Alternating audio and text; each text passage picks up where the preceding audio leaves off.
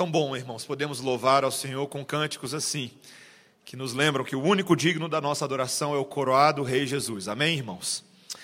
Neste momento, nós vamos estudar a palavra de Deus a partir do livro de Ageu, profeta menor.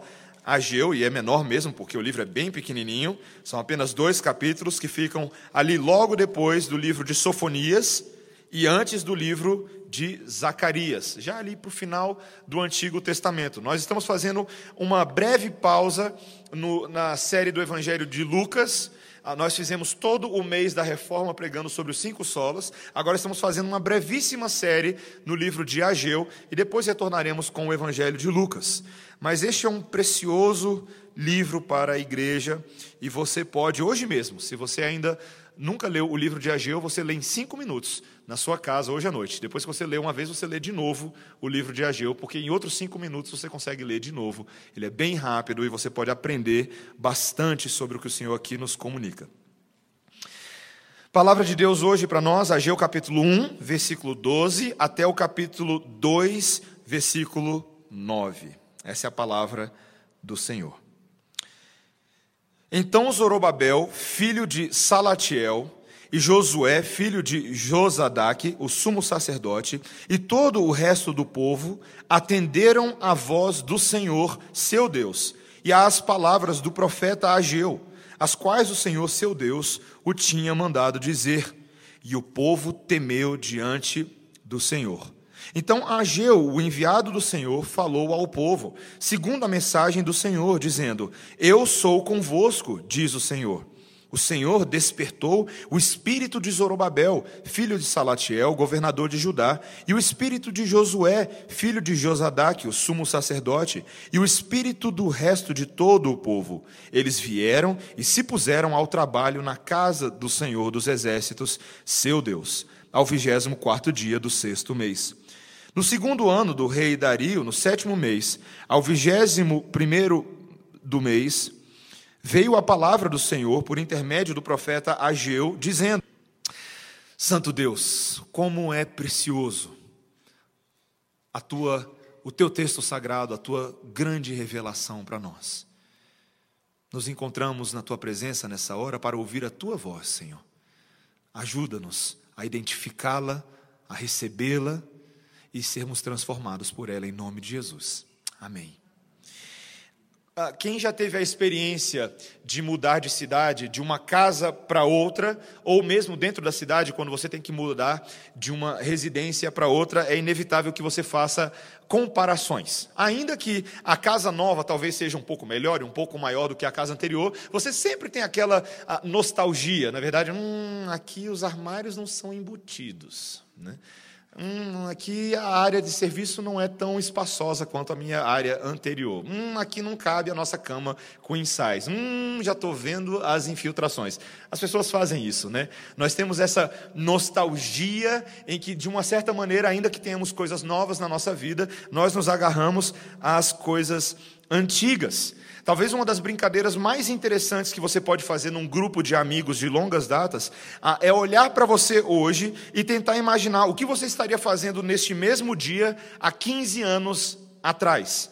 Quem seria você no dia 26 de novembro de 2002, por exemplo? Eu, Mateus, eu sei que eu seria um ser esqueleticamente magro um sistema de varetas articuladas. Eu era bem assim. Eu era um estudante do ensino médio, tentando sobreviver o terceiro ano, com pressões de passar no vestibular da UNB.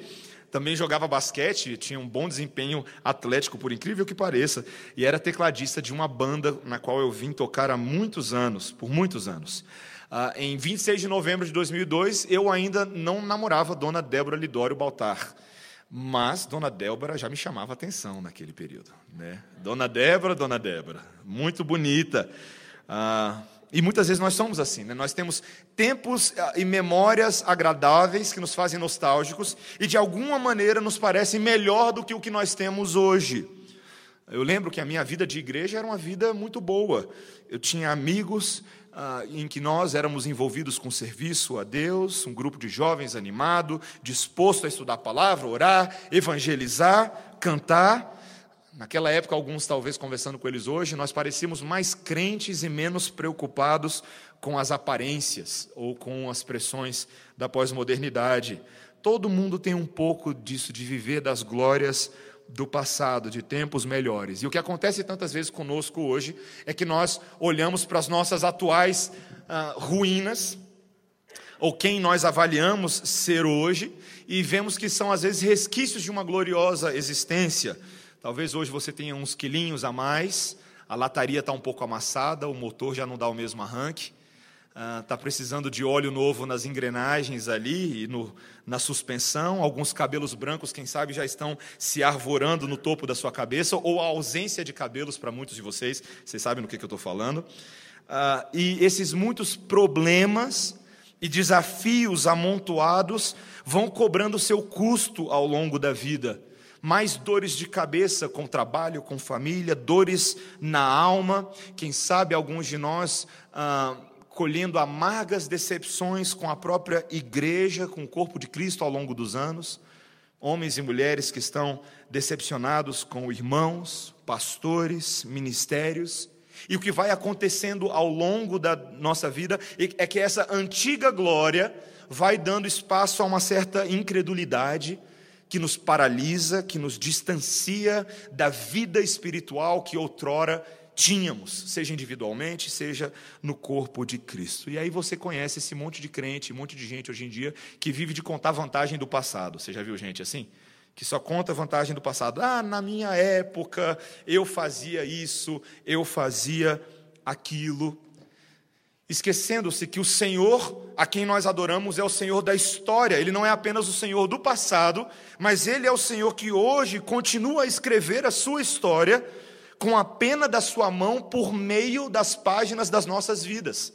Nós somos um livro vivo no qual o Senhor deseja continuar escrevendo e conclamando o seu povo a não viver do passado, mas viver do presente, de um Deus que ainda está conosco, um Deus que nos chama a trabalhar. E esse é o título do meu sermão hoje: Trabalhai. Apenas isso, é um imperativo que aparece no nosso texto. Trabalhai. E a palavra de Deus nos dá hoje três ah, elementos proféticos que estimulavam tanto o povo de Israel quanto nós hoje, para que nós continuemos a trabalhar diligentemente e cheios de esperança na presença de Deus. Esses três elementos são bem simples no texto que nós vamos ver hoje. Nós temos em nosso favor uma palavra que, em primeiro lugar, pesa no nosso coração.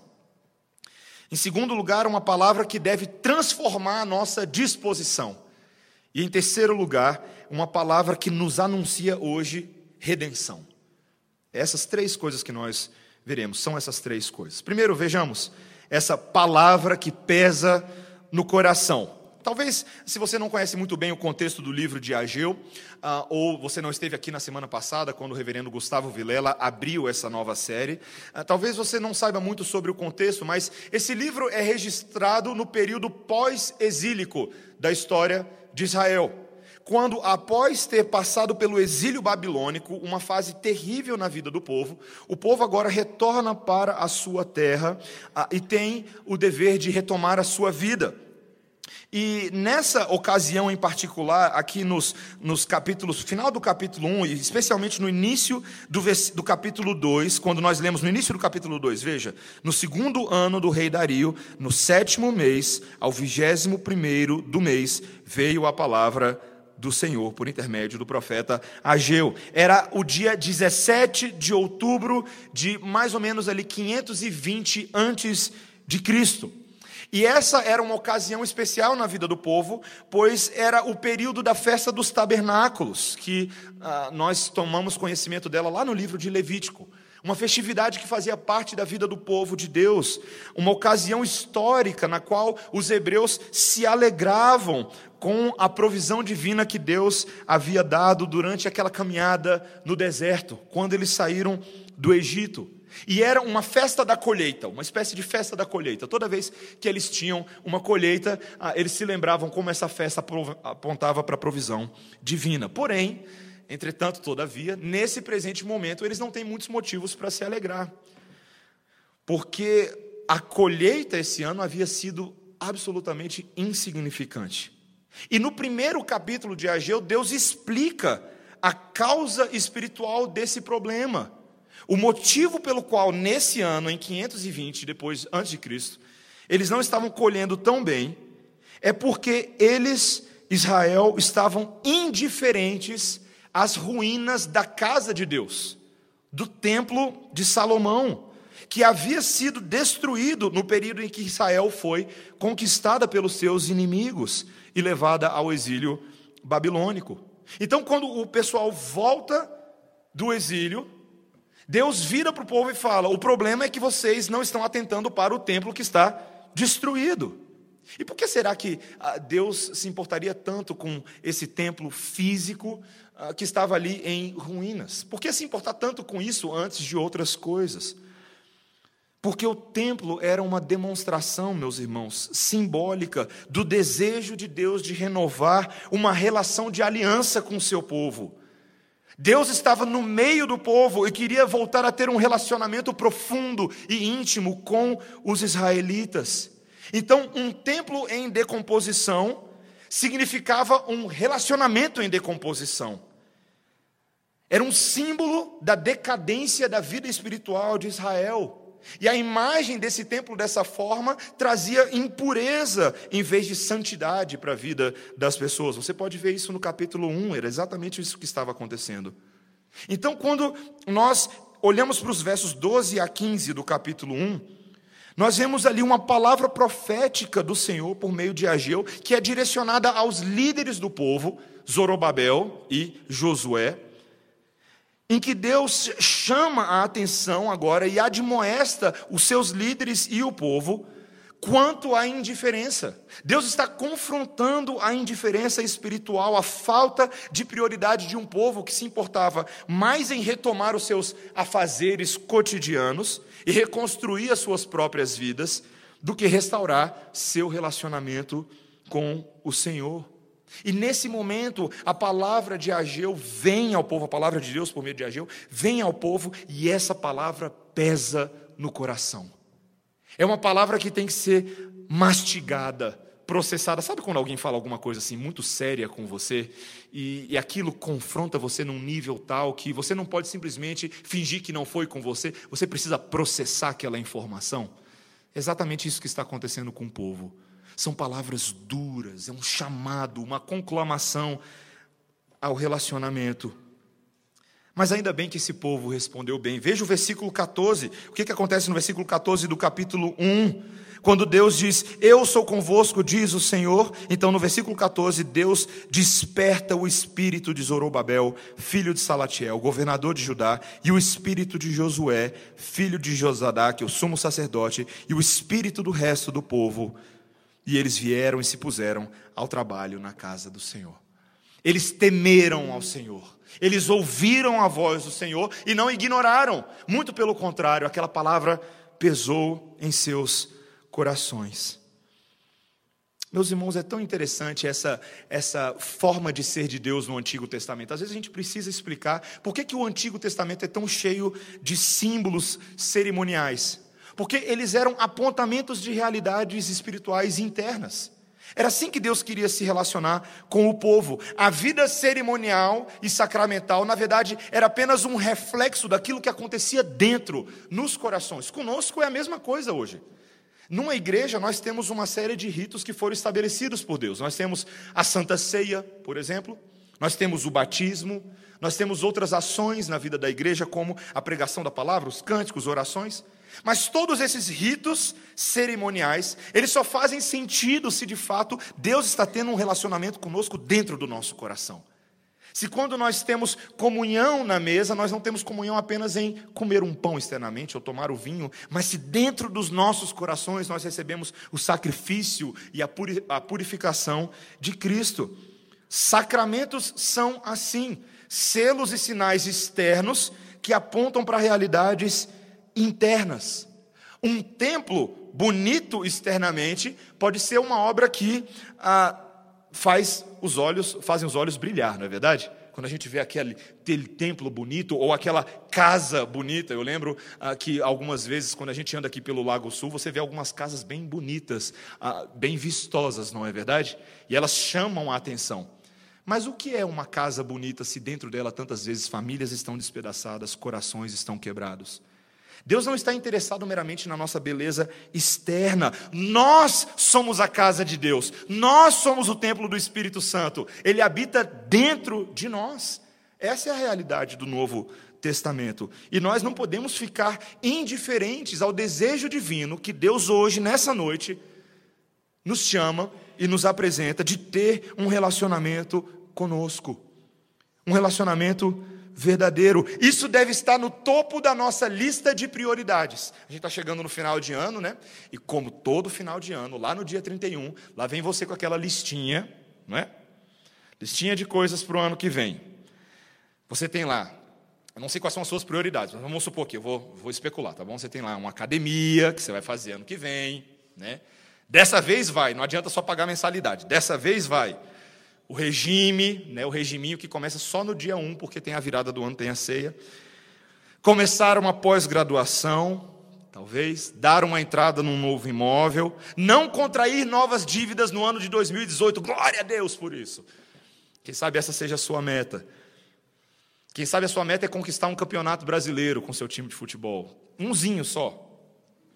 Se não tiver nenhum, a taça Guanabara serve. Qualquer coisa para sair da pindaíba.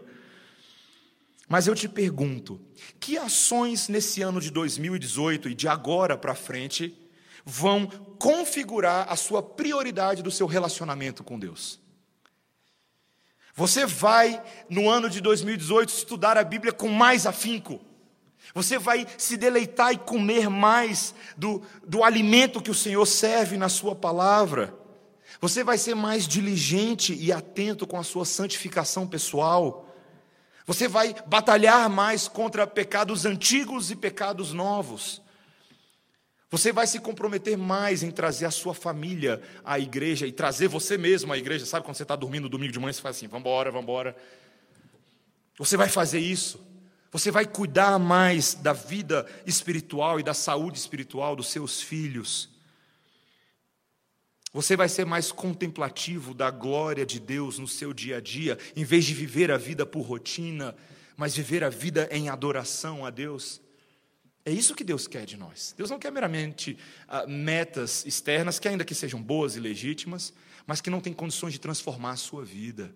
Ele quer ter um relacionamento com você. A palavra de Deus nessa noite precisa pesar nos nossos corações, irmãos. Essa é a primeira coisa.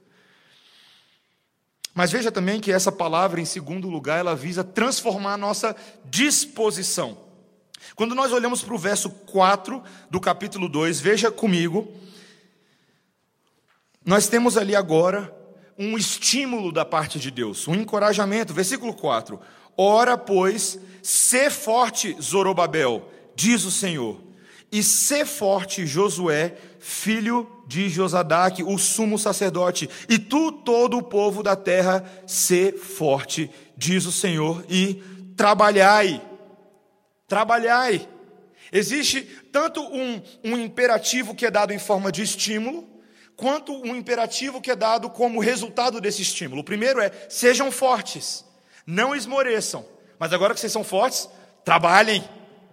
Trabalhem arregassem as mangas e comecem a trabalhar. Logo após convocar o povo a uma mudança de mente, a um arrependimento, por meio da sua palavra de admoestação, Deus deseja que o povo seja pronto a obedecer. Vamos embora, bora, tem muito trabalho para fazer. Mas trabalhar nessas circunstâncias não parece ser assim tão simples, né? É muito difícil você ser pronto à obediência quanto quando o cenário ao seu redor é tão desolador. A colheita aquele ano foi desastrosa. A terra não vingou o seu fruto, os recursos eram baixos. Fica difícil encontrar ânimo quando você trabalhou a madrugada toda para tentar pescar peixe, não é verdade? E no outro dia de manhã alguém entra no seu barco e fala: lança de novo a rede ao mar. Fala assim: meu Deus do céu. Imagina Pedro e os discípulos naquele barco. Quando o Senhor Jesus Cristo, após proferir o seu sermão, manda o povo lançar a rede de novo ao mar. Não é assim tão simples. A vida real é mais difícil, Senhor Jesus. É meio complicado. Eu sei que você está aí falando coisas bonitas, mas pescador é aqui a gente, quem tem que trabalhar é a gente. Mas o encorajamento divino ignora essas, essas, esses possíveis obstáculos. Ele fala: ser forte, líderes e povo, governador de Judá, sumo sacerdote, sejam fortes, vocês têm motivação suficiente para trabalhar. E ele passa a falar dessa motivação no versículo 5. Olha o que ele diz. Acompanhem comigo. Ah, perdão, no final do, do versículo 4, quando ele diz: Trabalhai, porque eu sou convosco, diz o Senhor dos exércitos, segundo a palavra da aliança que fiz convosco quando saístes do Egito.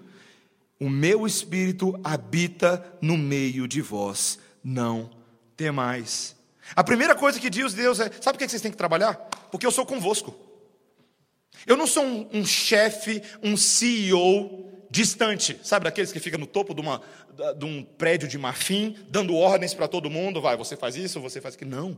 Deus é aqueles trabalhadores, aqueles chefes, como aquele programa Undercover Boss, em que o chefe ele se infiltra no meio dos seus empregados, ele passa a trabalhar com todo mundo e ele se revela: eu sou o chefe de vocês, eu estou aqui no meio, eu estou trabalhando, eu estou acompanhando o trabalho de vocês. Deus é assim. Deus está no meio do seu povo. Essa é uma diferença brutal. O nosso chefe também está disposto a acompanhar o trabalho e colocar a mão na massa. Aquele que nos encoraja e que encorajava Israel se apresenta em inúmeras identificações como o Senhor dos exércitos. Uma lembrança de que o poder militar de Deus estava do lado do seu povo.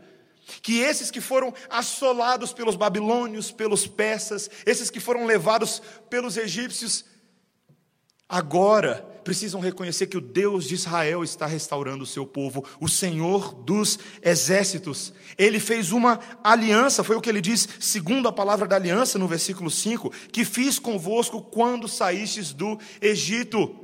Esse relacionamento foi um relacionamento criado e começado por Deus. Foi ele quem começou essa história de se relacionar com Israel. Não foram eles que escolheram a Deus, mas foi Deus que, quando Israel era escravo no Egito, os tomou por forte mão, usando seu mediador, Moisés. Lembrem-se disso. Essa aliança do passado continua até hoje. E ele diz: O meu espírito habita no meio de vós. Meus irmãos, esse versículo essa frase, o meu espírito habita no meio de vós, é uma das declarações mais fortes de como todo o Antigo Testamento, em, em, todo o Antigo Testamento, nós temos a presença do Espírito Santo de Deus no meio da igreja. Sabe por que eu estou falando isso? Porque tem gente que acha que o Espírito Santo de Deus só começa lá no Novo Testamento. Só em Pentecostes, quando ele foi derramado sobre a igreja. Não é verdade. O Espírito Santo agia em Israel. É ele quem consagrava os líderes, os profetas, os sacerdotes, os reis, e é ele quem estava no meio do povo. Deus sempre esteve no meio do seu povo. E isso era uma alegria e uma garantia para eles. Portanto, o que ele fala? Não temais. Não temam. Vocês conseguem perceber como isso se aplica a nós? Eu e vocês, nós temos todos os dias desculpas paralisantes para nós não servirmos a Deus. Você já parado para pensar nisso? O tempo inteiro. Talvez algumas coisas que pareçam até legítimas. A ausência de recursos que nos desmotiva. Talvez você diga: Eu não tenho carro, portanto não posso ir à igreja. Eu não tenho dinheiro, eu moro longe, minha casa é pequena, por isso eu não posso receber um grupo familiar lá em casa. Você talvez tenha alegações de ordem espiritual. Meu marido não é crente. Minha esposa não é crente. Meus filhos não são crentes. Não conheço a Bíblia o suficiente para servir a Deus. Tenho vergonha de dizer que sou crente. Estou com preguiça de acordar. Estou com preguiça de gente. Cansei de ver gente na vida. Vou ficar trancado num quarto agora, a vida toda. Estou doente, estou com dor de garganta, estou com conjuntivite, estou com dor de cabeça, estou com bronquite, estou com dor de dedo, estou com dor de cotovelo, estou encalhado, pastor. Aflições e aflições neste mundo que, em tese, poderiam ser úteis para nós para ficarmos paralisados o resto da nossa vida. Pressões que nos distraem pressões que nos desanimam, mas Deus vira para a igreja dele hoje e fala: sejam fortes, sejam fortes. Por quê? Porque Deus é conosco. Ele é conosco, Ele é o Senhor dos exércitos do nosso lado. Se Deus é por nós, quem será contra nós? O nosso general é Cristo, nós seguimos os seus passos. Ele está conosco. Ele quem começou a aliança conosco que fala de um relacionamento verdadeiro, que é cheio de alegrias e direitos, mas também é cheio de deveres, porque relacionamento verdadeiro tem deveres também. Já imaginou se lá em casa, no meu casamento com a minha esposa, eu vivesse só de direitos e alegrias? Eu comia chocolate o dia inteiro, assistia Netflix ou futebol americano, seria assim. Mas não é assim que a vida funciona. Numa aliança, nós temos os deveres de manutenção e responsabilidade pelo cuidado do lar, pelo cuidado dos corações, pela nossa proteção. Meus irmãos, esse relacionamento de Deus conosco começou quando Moisés nos tirou do Egito, ou melhor, quando Jesus nos tirou do império das trevas. Quando eu e você éramos escravos pela eternidade, mas Ele mudou o curso da nossa história. E nós hoje estamos sendo apontados para a vida eterna. Ainda que a nossa jornada seja um grande deserto, o Senhor é conosco como uma tocha durante o dia, como uma coluna durante a noite, como uma coluna de fumaça durante o dia e como uma tocha durante a noite. Se o Espírito Santo de Deus habita no nosso meio hoje com mais plenitude do que nunca, qual é a desculpa que nós temos para não trabalhar? Ele foi derramado sobre a igreja, as benesses divinas estão do nosso lado. Nós precisamos confrontar, meus irmãos. Eu tenho ah, conversado com e eu vou abrir o jogo, viu? O pastor vai abrir o jogo com a igreja agora, agora a coisa fica feia. Tenho ficado preocupado com um certo desânimo de alguns irmãos de, de virem ao culto no domingo de manhã. Domingo de manhã é bem mais vazio que o domingo à noite. Isso não é só aqui, não acontece em muita igreja. E eu fico me perguntando: segunda-feira, 8 horas da manhã, você está lá no seu trabalho, né? Você tem mais medo do seu chefe terreno do que do Senhor dos Exércitos. Tem alguma coisa estranha nisso. Não está na presença de Deus, que nos convoca ao culto, porque Ele é digno de toda a nossa adoração. Alguma coisa está errada. Nós somos muito, muito preguiçosos em nossa vida de adoração. Não é só para acordar cedo, não, meus irmãos. Nós temos muito mimimi espiritual. A gente se faz muito de vítima. A gente usa muita desculpa. E a gente se esquece que toda a obra do Senhor Jesus Cristo está do nosso lado, não contra nós. Toda a obra. Essa palavra pesa no nosso coração, mas essa palavra tem que transformar a nossa disposição. É isso que Deus está fazendo conosco hoje. Deus está falando assim para você agora, eu não vou citar o seu nome, eu poderia fazer isso, mas eu não vou constrangê-lo. Fulano de tal, arregace as mangas e vamos trabalhar. Vamos trabalhar. E ele conclui esse texto para a gente, meus irmãos, não apenas com glórias do passado, mas agora nós temos em último e terceiro lugar uma palavra que anuncia redenção. Nós temos uma promessa de uma realidade futura que ainda é mais motivadora do que meramente as glórias do passado. E, mais uma vez, isso aqui é muito interessante, meus irmãos. Era provável que no meio do povo de Israel houvessem algumas pessoas que tivessem mais de 70 anos. Por que eu estou falando de 70 anos? Porque 70 anos era a idade de alguém que talvez tivesse visto o primeiro templo de Salomão há 66 anos atrás. O templo que foi destruído. E talvez para alguém que já é idoso e viu a glória do primeiro templo, e agora Deus vira para o povo e fala: olha, vocês têm que reconstruir o templo. Aí você pensa assim: reconstruir aquele templo? Porque, meus amigos, a gente está falando do templo de Salomão, o templo mais glorioso de todos os templos que já existiram na história de Israel, que foi construído com bens extremamente preciosos, com ouro e prata, com madeira trazido das áreas mais nobres daquela região. O templo de Salomão não era qualquer maravilhazinha, não, era uma das melhores maravilhas daquele tempo.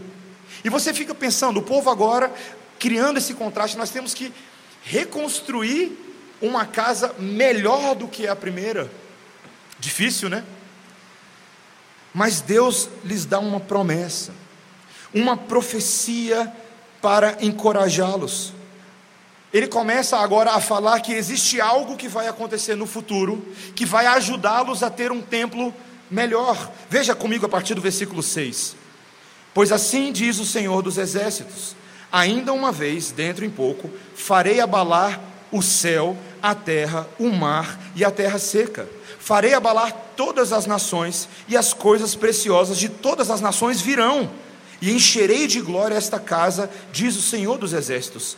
Minha é a prata, meu é o ouro, diz o Senhor dos Exércitos. A glória dessa última casa será maior do que a primeira, diz o Senhor dos Exércitos. E neste lugar darei a paz, diz o Senhor dos Exércitos. Essa profecia de Deus, por meio de Ageu agora, garante que o povo está saindo do exílio babilônico com uma perspectiva melhor. Os anos seguintes serão melhores. Deus será com eles e os ajudará a edificar uma casa melhor. Se você conhece um pouco de história do Antigo Testamento, nós sabemos que nos anos seguintes ao de Ageu, haveriam ali agora guerras e tremores de guerra entre as nações que subjugaram Israel. Os inimigos de Israel iriam sofrer. Os persas seriam derrotados pelos gregos. E de fato haveria um segundo templo que seria reconstruído. Um segundo templo muito bonito e que se tornaria muito precioso para todos os judeus, ainda no período dos dias de Cristo. Esse segundo templo, de fato, teria uma glória, muitos itens preciosos seriam trazidos para ele, como ouro, prata. E quando Deus fala, Eu sou o Senhor do ouro e da prata, fiquem tranquilos, o segundo templo também vai ser bonito, também vai ser vistoso, será belo e majestoso. É tão interessante, meus irmãos, de fato, Deus daria um tempo de paz para Israel, eles não mais passariam por aquele exílio babilônico os anos seguintes seriam um pouco mais tranquilos e Deus estava encorajando. A questão e o nosso problema é que quando eu e você lemos uma profecia do Antigo Testamento, a gente precisa lembrar que existe mais do que, perdão, uma profecia do Antigo Testamento, nós precisamos lembrar que existe mais do que o Antigo Testamento, que a Bíblia não terminou aqui, nos últimos profetas, mas que nós temos um Novo Testamento. O Novo Testamento que nos mostra que essa profecia era muito maior do que os próprios israelitas e Ageu poderiam conceber. De que quando Deus fala que ele abalaria os céus e a terra e as nações, é que Deus estava falando de algo gigantesco. Porque a vinda do Messias seria exatamente isso a vinda de Jesus a este mundo seria um abalo de proporções cósmicas, porque Deus colocaria o seu dedo na história dos homens, ele entraria de uma forma especial, encarnado no seu filho. E este que viveu entre os homens e num primeiro momento exibiu a sua glória na forma de um carpinteiro, de um mestre entre os judeus naquela região da Galileia e Cafarnaum. Este que morreu, ele exibiu essa glória que faz estremecer quando ele ressuscitou dentre os mortos. E quando a Bíblia descreve a segunda glória, a glória daquele que voltará não mais como um carpinteiro, mas aquele que voltará como rei em toda a sua magnânima glória, nações inteiras estremecerão. Você já parou para pensar o que vai acontecer com esse mundo quando Jesus voltar? Como é que o povo vai ficar? Quando esse céu for rasgado em glória e o Rei do universo for revelado ao planeta Terra, você já parou para pensar nisso? As reações serão as reações mais esquisitas das pessoas.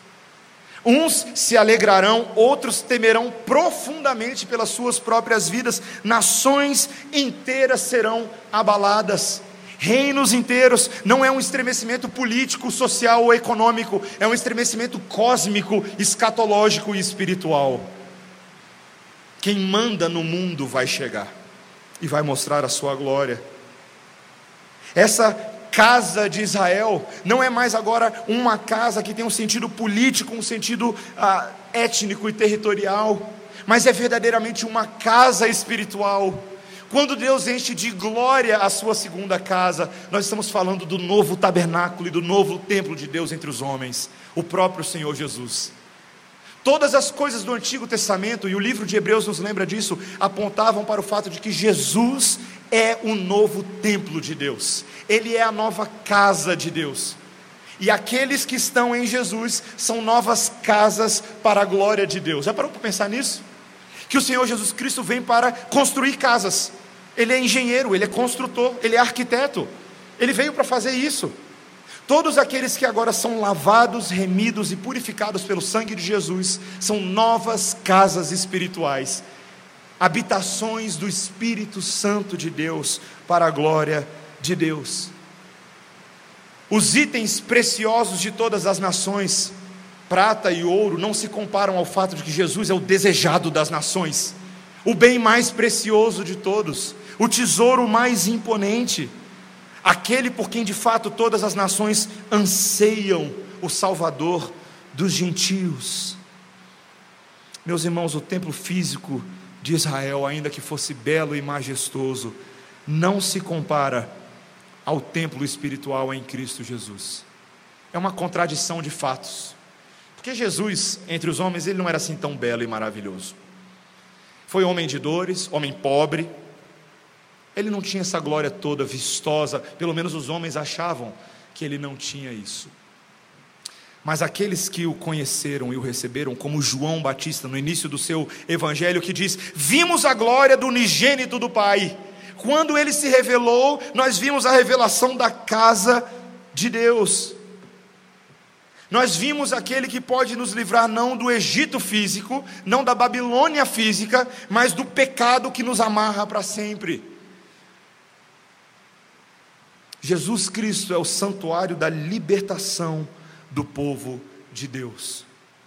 Eu lembro, meus irmãos, quando eu cheguei no, no seminário em 2010, e eu comecei a estudar todas essas coisas na aula de teologia bíblica.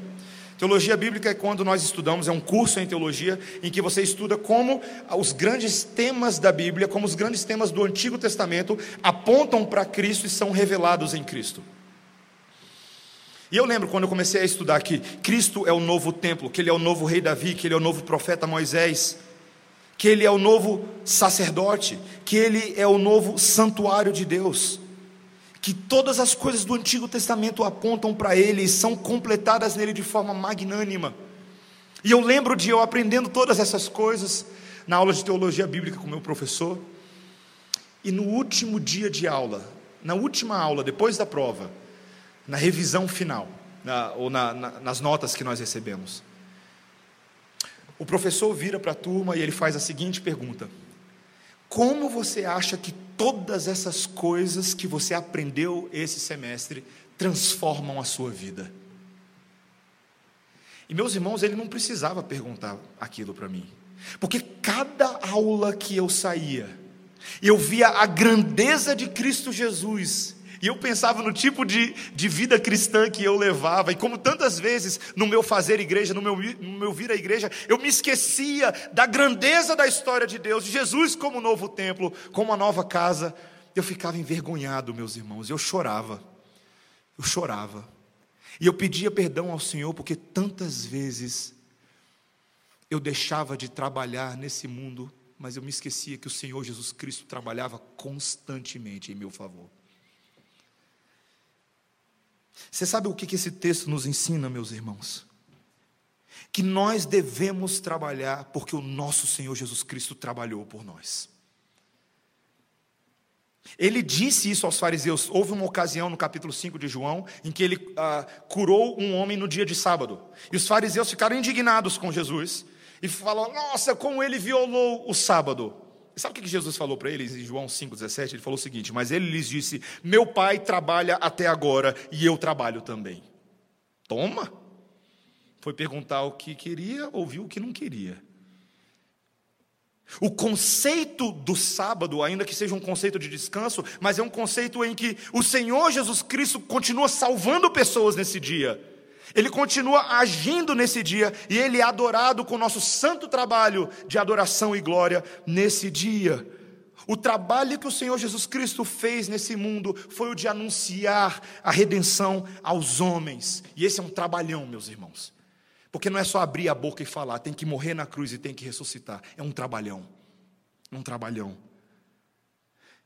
Nós somos hoje considerados a estimular o nosso trabalho segundo essa perspectiva cristocêntrica. A Bíblia fala muito sobre isso, meus irmãos. O Novo Testamento está repleto de exortações ao trabalho com base no trabalho de Cristo. Posso mostrar para você rapidinho?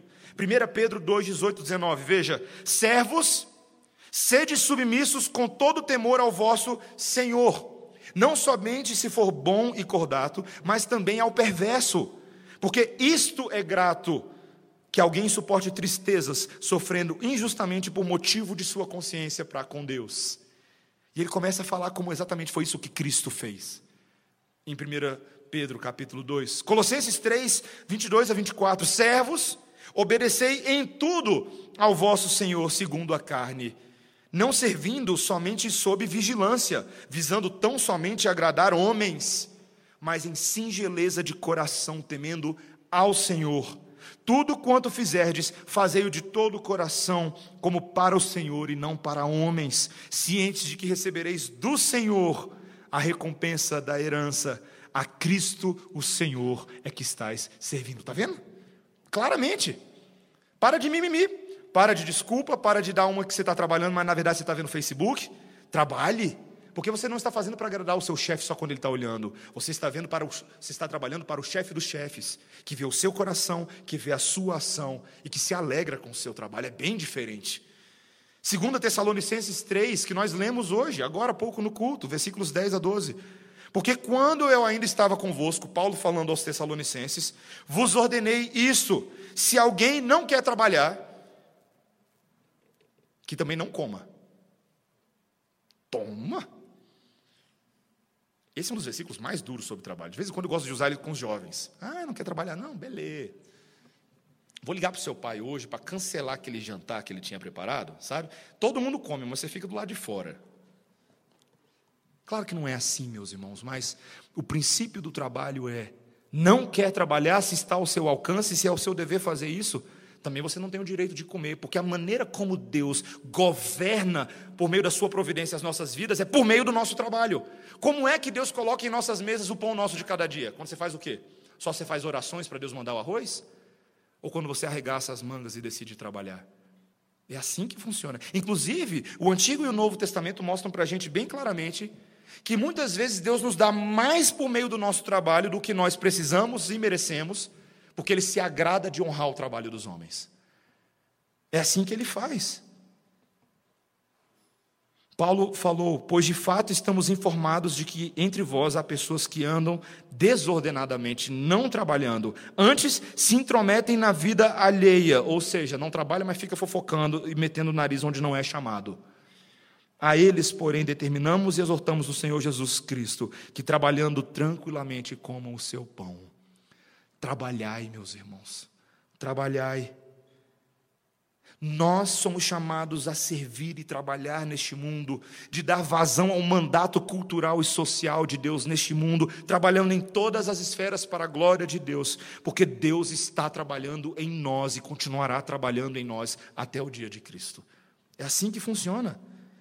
O nosso grande construtor celestial colocou uma pedra angular na base deste edifício, Jesus Cristo, a pedra de sustentação. E quem somos nós?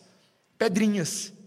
Pedrinhas espirituais construídas sobre Jesus e sustentadas pelo grande arquiteto, nosso próprio Deus, Criador dos céus e da terra.